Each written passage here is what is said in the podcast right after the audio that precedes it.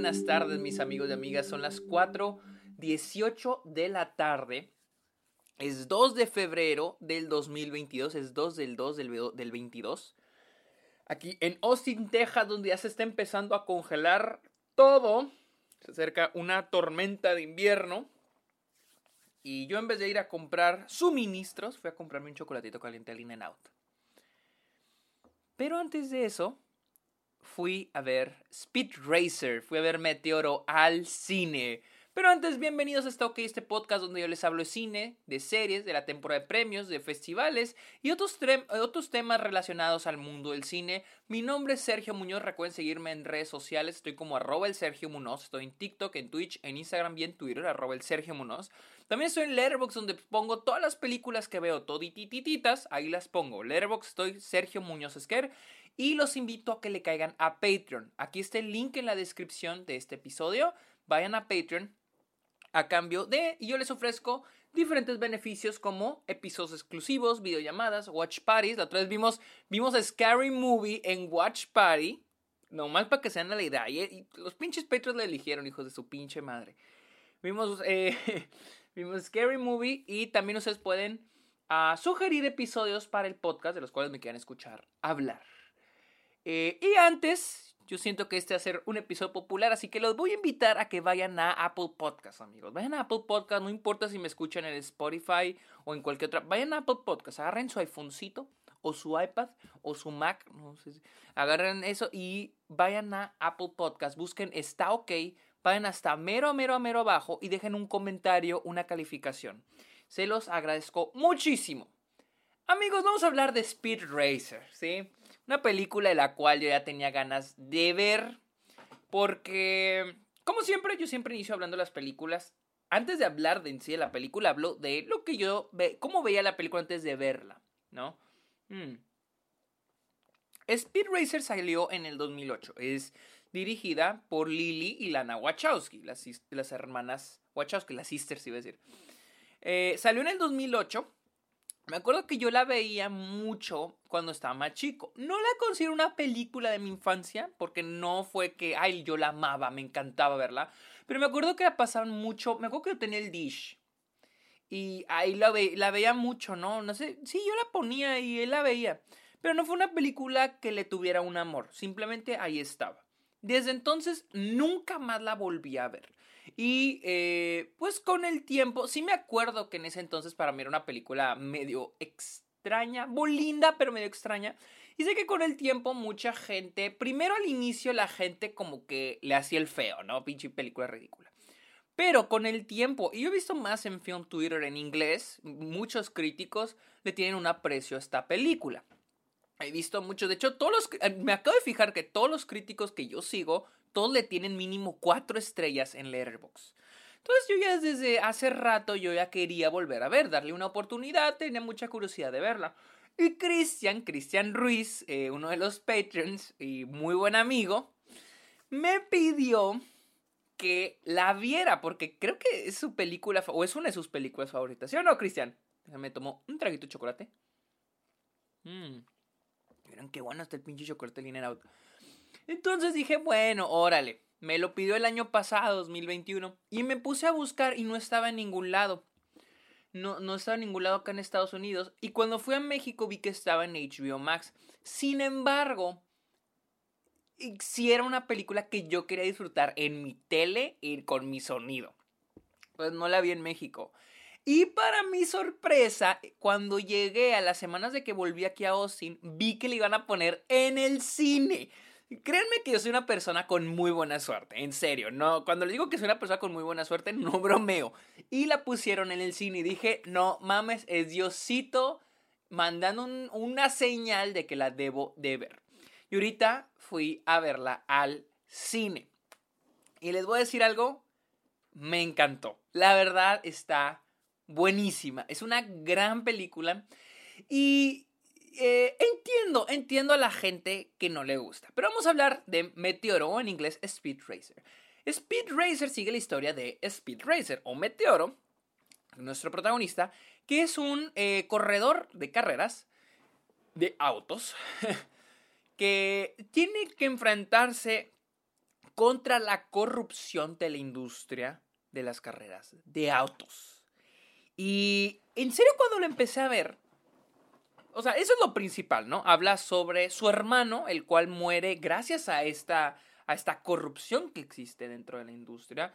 Y también la idea de las conglomeradas y cómo las empresas gigantes, las industrias, otras las conglomeradas, se apoderan de lo que amamos. Que, wow, o sea, no puedo creer que esta película... O sea, sí pienso que las Wachowski, y lo demostraron con Matrix Resurrection, siento que están adelantadas, ¿no? Adelantadas a la época. Y vaya que al menos, al menos la historia en esta película, de lo que trata y todo el mensaje que nos quiere dar, ha envejecido muy bien. Porque esta no es una película sobre un güey que quiere alcanzar el, su sueño. Porque técnicamente Meteoro ya está viviendo el sueño. Iniciamos la película con él en una carrera profesional. No es como que empiece de novato y vemos su viaje de ay, mira, voy a empezar desde abajo. No, sí nos muestran un flashback desde el inicio que nos muestra quién era él, cuál era su sueño, pero no, no se enfoca en, mira cómo este personaje va a avanzar, mira este personaje cómo persigue su sueño. Eso no es Meteoro. La película tampoco es, ay, se trata de este güey que quiere ganar esta carrera, este güey que quiere este reconocimiento. No. Meteoro es es sobre este personaje que tiene que darse cuenta de la realidad que existe dentro del mundo que él ama. Y lo podemos relacionar con un millón de ejemplos. Y, lo voy a relacionar con lo que yo hago, que es el cine, ¿no? Eh, yo, yo lo veo mucho en el cine. El hecho de que el cine es algo que yo amo. El hacer películas es algo que yo amo y es algo, algo que yo aspiro a hacer ver películas, eh, ver lo mejor del año, ver festivales, es algo que yo aspiro porque lo amo y me apasiona. Pero hay una realidad ahí adentro de esa industria. Hay corrupción. Hay el otro, lo que le llaman el otro lado de la moneda. Hay un lado negativo a eso, que está corrompido. Y es muy triste cuando lo que amamos está siendo corrompido. Y es de eso lo que sigue la película. Y también un poquito más a, no tanto, más bien a la superficie de todo lo que es, o más a profundidad más bien, lo que es Meteoro, Speed Racer, es este personaje, este personaje que tiene que superar la muerte de su hermano. Y todo lo que fue su hermano. Porque ahora él, lo que se me hace interesante es que Speed Racer está en la, en la edad, creo que está en la edad en la que su hermano murió. Ah, tomé un trago de chocolate. Y, creo que es lo que me gusta mucho. Y, esa, y esa es la cosa. De que Speed Racer, toda la película se me hace una película muy fresca. A pesar de que es una adaptación de, un anime, ¿verdad? Es de un anime. Se siente súper fresca. ¿Sí? Y me gusta eso, porque al final de la película, cuando llega la carrera, y yo ya sabía el final de la película, sé el twist del, del, este, del corredor X, yo ya me la sabía toda. Mi pregunta era, ¿cuál fue el viaje del personaje? Porque típica, la típica película de deportes es que el personaje quiere cumplir su sueño o que quiere ganar algo. Eso es, ¿sí? Y a través de eso hay un aprendizaje, no tiene nada de malo. Pero en esta película dije, bueno, el güey ya tiene el respeto de mucha gente, es una chingona desde inicio. Y al final todavía es más chingón. Pero ¿cuál es ese viaje? No fue como que fuera un, al menos en ese aspecto no es un viaje muy complejo. Pero en realidad el viaje tiene que ver con la imagen de su hermano y la relación que él tenía con su hermano. Y, se ve plasmado con los otros personajes. Eh, me gusta mucho la trama de, la corrupción que existe, porque es una realidad, realidad, como les expliqué, en cualquier industria, en la música, en el cine, en, en, el básquetbol, en las carreras, en, en las olimpiadas. En cualquier lado va a haber corrupción y va a haber gente que va a querer tomar ventaja de lo que, hay, de lo que aman ciertas personas para generar dinero. Y creo que se me hace... Eso es lo que se me hace increíble esta película. Y es algo que valoro mucho de los blockbusters de los 2000. Mm. Muchos de los blockbusters de los 2000, incluido Speed Racer, que siento yo que Speed Racer envejeció muy bien en términos de lo que está contando, es de que se sentían, eran películas muy frescas. Y, es, y hay una falta de eso ahorita mismo. Y no voy a meter que el cine independiente, que el cine de arte, que el cine de autor, no. Vamos a enfocarnos completamente en blockbusters, ¿sí? ¿Cuántos blockbusters, blockbusters, blockbusters que en serio se sientan frescos hemos tenido en los últimos años? Tenemos Skyfall, yo diría que Skyfall es uno. Mad Max podría ser otro. Eh, ¿Cuál más? ¿Cuál más? Estoy tratando de pensar. ¿Cuántos blockbusters que se sientan frescos, como que se sientan, que, digas, no mames, o sea, qué, qué chingón blockbusters. Vi algo diferente a lo que he estado viendo en los últimos, en los últimos años. En las, sí, o sea, y creo que eso, eso es Speed Racer para mí.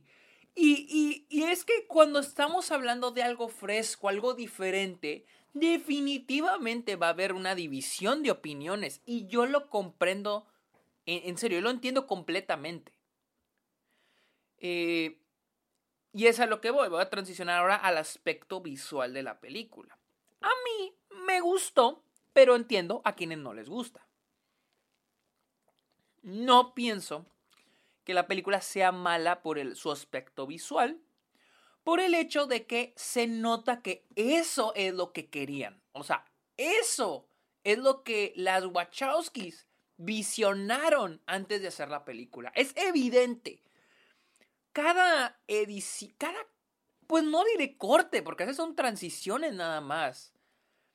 Cada aspecto visual de la película, el sonido, estaba envisionado para estar ahí, estaba destinado a estar ahí desde antes.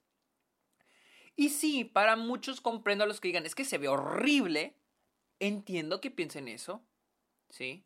Agree to disagree, pero entiendo, entiendo que puedas pensar eso. Sí hay cosas que no envejecieron bien en el aspecto visual, los efectos, porque esa es una película que está dependiendo mucho de depende demasiado en los efectos especiales.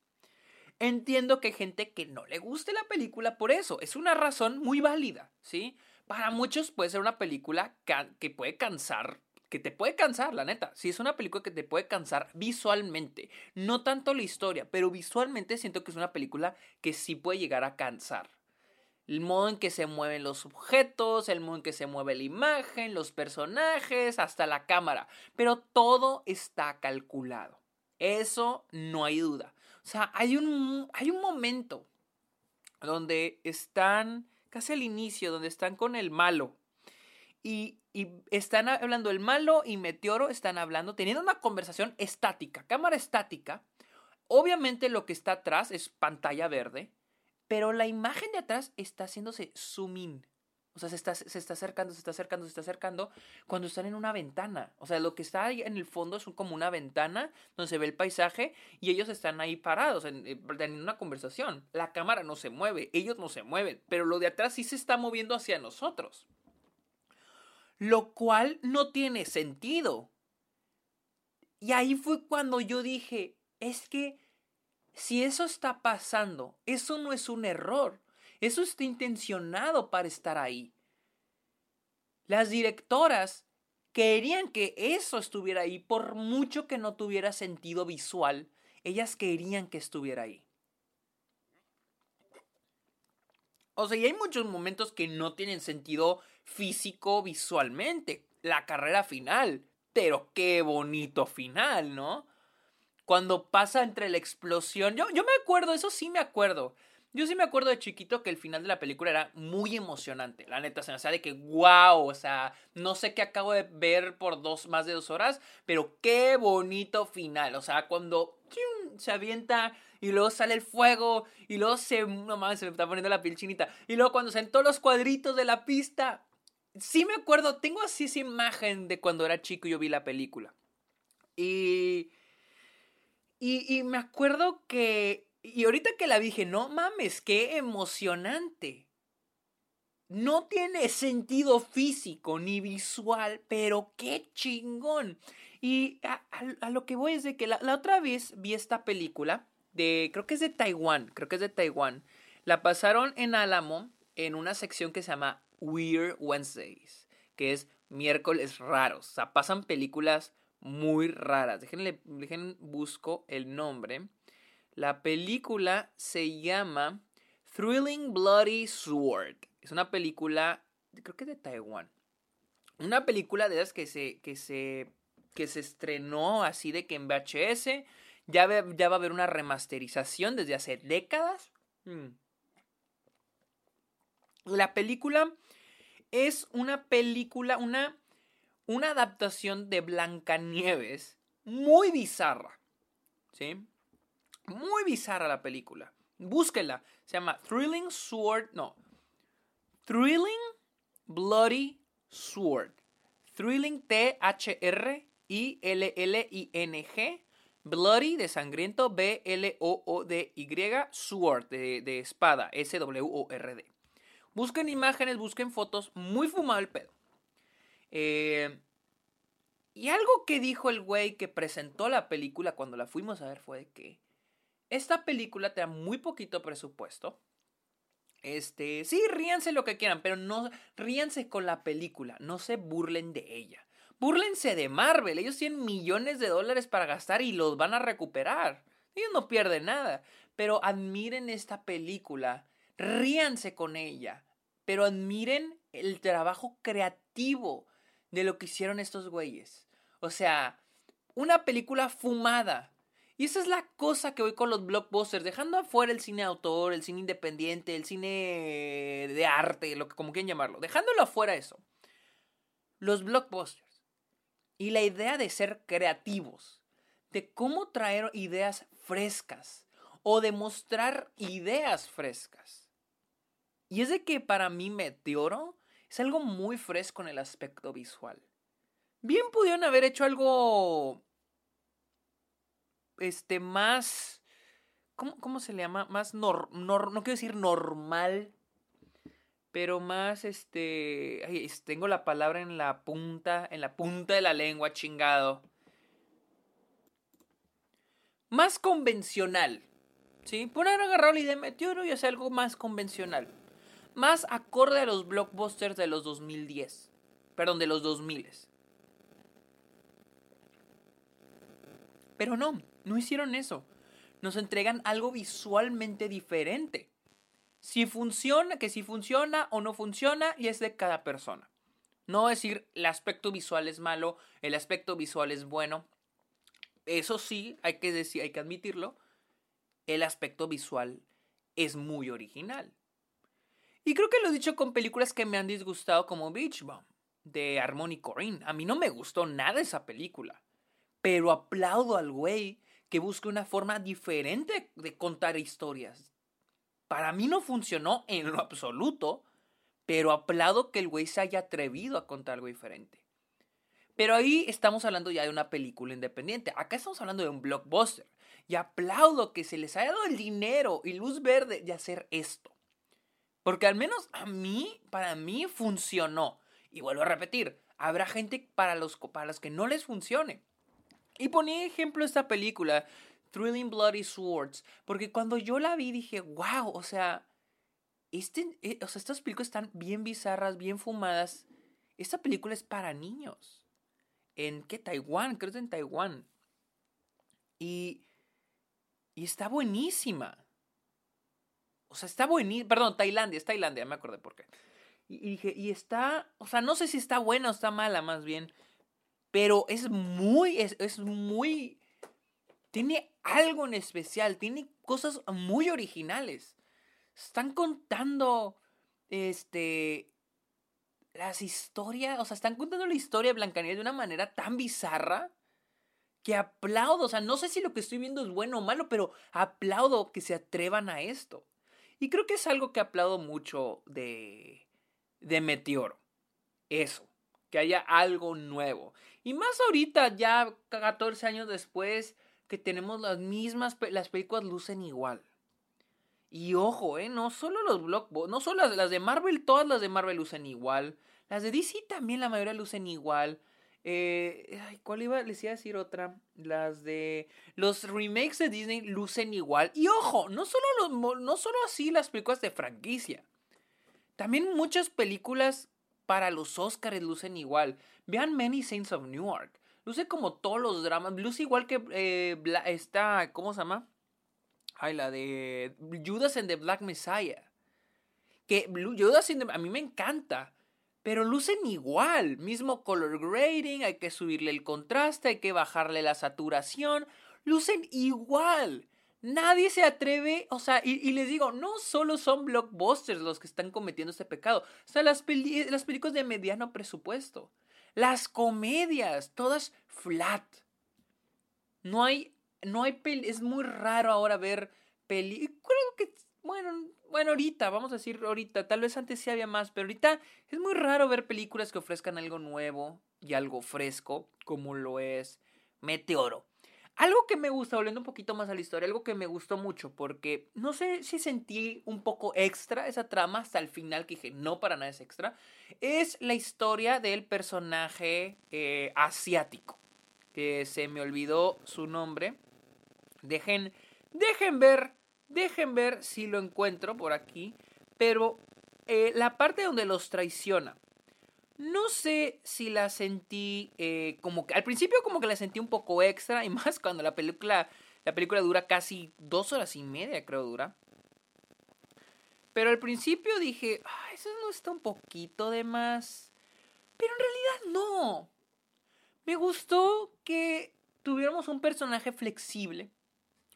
Un personaje que actúa por interés. Mm. Y la idea de que las personas buenas también pueden ser corrompidas. Es algo, fue una trama que ahí me gustó, me gustó mucho. Las actuaciones me gustan, las actuaciones son muy buenas. Eh, creo, que, creo que para mí el que menos me gusta es este Emil Hirsch, el, protagonista. Es, el, es mi menos favorito, literalmente. Es mi menos favorito. Susan Sarandon, increíble, pero John Goodman, también Cristina Ricci, ten muy bien. Pero John Goodman, no, no, no, no, no, no. John Goodman es excelente en esta película. ¡Wow! O sea, John Goodman es un actor que para mí es underrated. Es un actor muy poco valorado, en mi opinión. Y aquí digo, wow, actúa súper, súper bien. Hay un momento al inicio de la película donde sale el flashback de Rex, donde eh, Rex está yendo a la casa y, el, y John Goodman le dice que si te vas ya no vuelves. Es la actuación de John Goodman en esa, en, ese, en esa escena se me hizo increíble, se me hizo asombrosa. La comedia a mí me gustó, no sé si haya gente que el niño, este, el chavito y el chango les parezcan molestos, a mí no, a mí no me parecen molestos la verdad.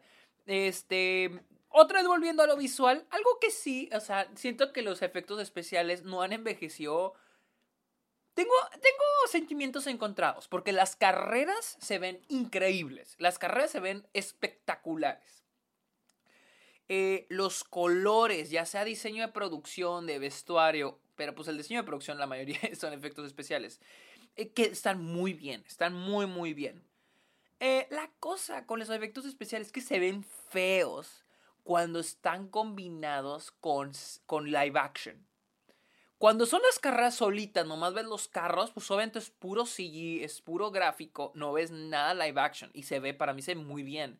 Pero ya cuando estás metiendo a. Por ejemplo, hay un momento, y creo que es de los que peor se ven, y tristemente es al inicio de la película.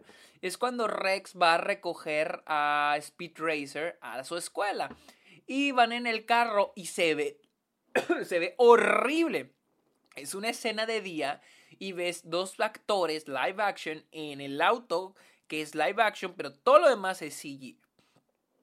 Eso fue el fallo. Creo que la película sí hay momentos que envejecieron terriblemente los efectos especiales, mientras que hay otros como las escenas de las carreras que para mí lucen muy bien. En conclusión, a mí me gustó mucho Speed Racer, siento que es una película que sí ha envejecido bien, en términos narrativos, Siento que es una buena película. Siento que cuenta una muy buena historia y se siente fresca. Eso sí, se siente fresca. Les guste o no, que entiendo a la gente que no le guste, pero les guste o no hay que admitir que es una película muy fresca. Pero bueno, esa fue mi opinión de Speed Racer, la cual creo que la pueden encontrar en HBO Max en, Latinoamérica, creo. Si no, pues ya es más fácil que encontrar que las películas nuevas o las de Sundance que acabo de sacarles opinión. Pero bueno, amigos, recuerden seguirme en redes sociales como arroba el Sergio Muñoz, en esto en Letterboxd como Sergio Muñoz Esquer.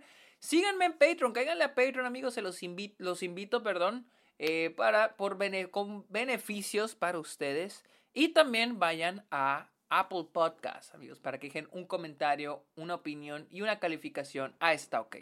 Amigos, esta fue mi opinión de Speed Racer. Muchas gracias por escuchar este episodio. Está OK. Los quiero mucho. Que estén bien.